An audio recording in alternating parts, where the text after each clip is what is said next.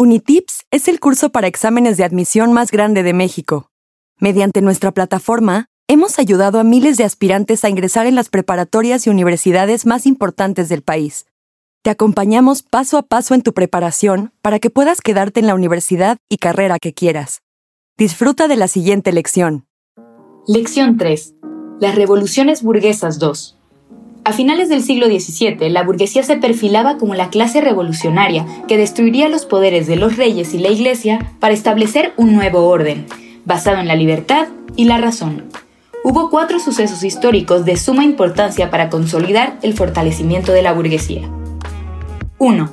La independencia de las trece colonias de Norteamérica. 2. La Revolución Francesa. 3. La independencia de las colonias españolas en América Latina la independencia de las 13 colonias de Norteamérica.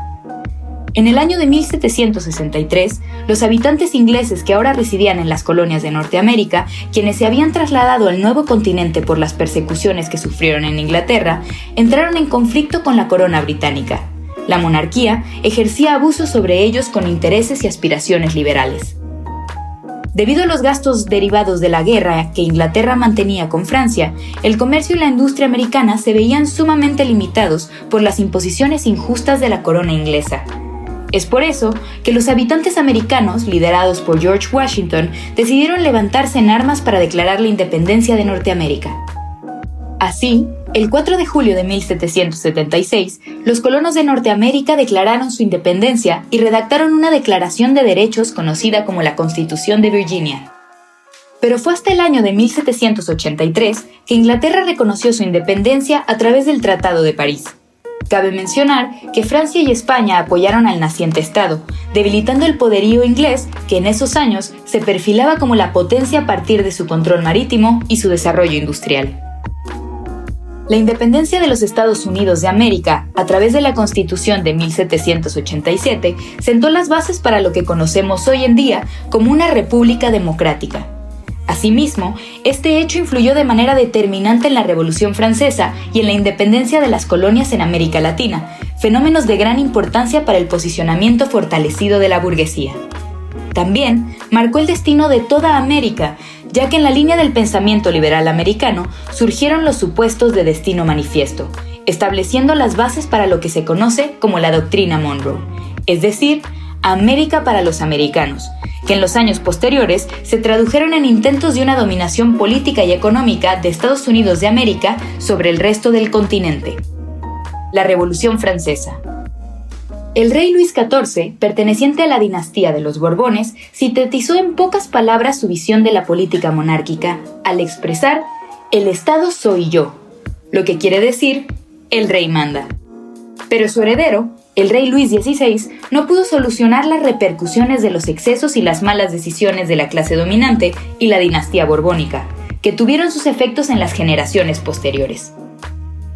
Para el año de 1788, las pésimas condiciones económicas que sufría Francia dieron paso a una grave inconformidad por parte del pueblo.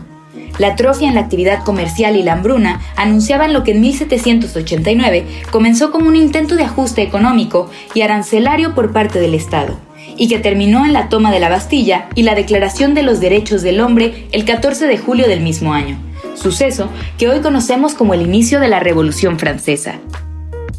En un primer término, en el año de 1791, la Asamblea Constituyente estableció la división de poderes en donde el rey sería el representante del poder ejecutivo y una asamblea elegida por el pueblo formaría el poder legislativo, es decir, la Asamblea Legislativa. Austria y Prusia, como las potencias absolutistas que eran, decidieron frenar el avance revolucionario y atacaron a Francia. El pueblo francés se convirtió en ejército y no solo defendieron la patria y la revolución, sino que aprovecharon el momento y derrocaron de manera terminante a la monarquía. Al sonido de la marsellesa, el pueblo francés condenó a la guillotina a Luis XVI, acusado de traición, y a su esposa, María Antonieta. Así, la Asamblea Legislativa fue abolida y se instauró la Convención Nacional, que aunque dividida de manera interna por distintas corrientes, declararon a Francia como una república y en 1793 crearon la Constitución Republicana. El famoso revolucionario Robespierre dirigió esta etapa con un importante cambio, con una reforma agraria que permitió una mejora en la economía de la naciente república, pero también con una mano sumamente autoritaria. Es por ello que a este momento se le conoce como el Gran Terror, cuya característica fue el frecuente uso de la guillotina y otros medios violentos para reprimir. La división interna entre jacobinos, quienes estaban en el poder y a donde Robespierre pertenecía, y girondinos, culminó con un golpe de Estado por los segundos contra los primeros, que irónicamente llevó en 1794 a Robespierre a la guillotina. En 1795, el poder jacobino fue abolido por la burguesía dominante y estableció la nueva Constitución de 1795, que después de algunos conflictos internos y externos, consolidó el poder y dejó el terreno listo para que el joven estratega Napoleón Bonaparte se hiciera cargo en 1804 de transformar la República Democrática en el famoso Imperio Napoleónico. Napoleón ganó fama a partir de su desempeño como militar al defender a Francia ante los embates de potencias como Prusia, Austria e Inglaterra, que constantemente trataban de frenar el avance revolucionario. Instauró importantes códigos como el civil y el comercial, que resultaron en un claro crecimiento, orden económico y monetario. Asimismo, el Estado se encargó de la cultura y la educación, donde el nacionalismo jugó un papel central. Además del trabajo al interior de Francia, Napoleón buscó su expansión hacia afuera, a tal punto que llegó a abarcar Bélgica, Holanda, Italia, Prusia y España, donde instauró a su hermano José Bonaparte como emperador, hecho que traería repercusiones en el desenvolvimiento de las colonias de España en América. El crecimiento napoleónico continuó hasta que los rusos frenaron su avance en 1812. En 1814, Napoleón fue derrotado en Francia y sin embargo regresó al poder para continuar su trabajo como emperador en el conocido Imperio de los Cien Días. En 1815 perdió la batalla de Waterloo, donde fue arrestado y recluido en la isla de Santa Elena, en la cual vivió hasta su muerte. El resultado del fin del imperio napoleónico fue la reinstauración de la familia real con Luis XVIII en el trono. A pesar de que se reinstauró la monarquía, el proceso revolucionario de más de 25 años en Francia sentó las bases, junto con la Revolución norteamericana, de las repúblicas libres y democráticas. La independencia de las colonias españolas en América Latina.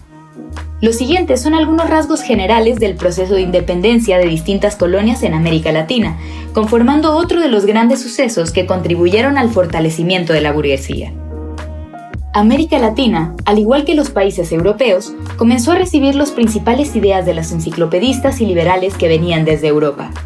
Dichas ideas, sumadas a las condiciones impuestas por la corona española, particularmente las reformas borbónicas que establecían condiciones que perjudicaban a la economía y el comercio a costa del enriquecimiento de España, más la desigualdad, la sociedad de castas y la esclavitud, llevaron a un descontento generalizado que buscó alternativas para ejercer su libertad.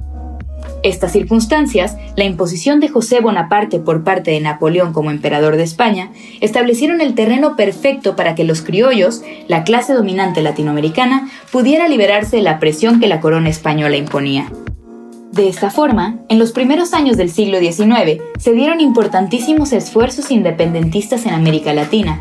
Fue Haití el primero en independizarse en 1804. Argentina declaró su independencia en 1810, consumándola en 1816. Chile y Paraguay siguieron el ejemplo argentino. Otros países tuvieron procesos más difíciles, en donde Simón Bolívar, el gran libertador, dio paso a la independencia de Colombia, Venezuela y Ecuador. Perú atravesó un proceso parecido, solo que algunos años después, consumando su independencia en 1814. Probablemente el país que tuvo la transición más suave fue Brasil. En 1822 proclamó su independencia ante la autonomía económica de la que gozaba y los conflictos internos que sufría Portugal. Indica correctamente si es verdadero o falso. 1. Hubo tres principales fenómenos históricos que impulsaron el fortalecimiento de la burguesía en los siglos XVIII y XIX. La independencia de las trece colonias de Norteamérica, la Revolución Francesa y la emancipación de América Latina frente a España. 2. La Revolución Francesa sucedió gracias a Napoleón Bonaparte. 3. La Constitución de 1787 sentó las bases para lo que hoy es una república democrática. 4. Robespierre estaba a favor del uso de la guillotina y también en la guillotina fue asesinado. 5. Paraguay fue el primer país que se independizó en Latinoamérica antes que Argentina. Resuelve los ejercicios de práctica en tu cuenta de Unitips y cuando estés listo, pasa a la siguiente lección.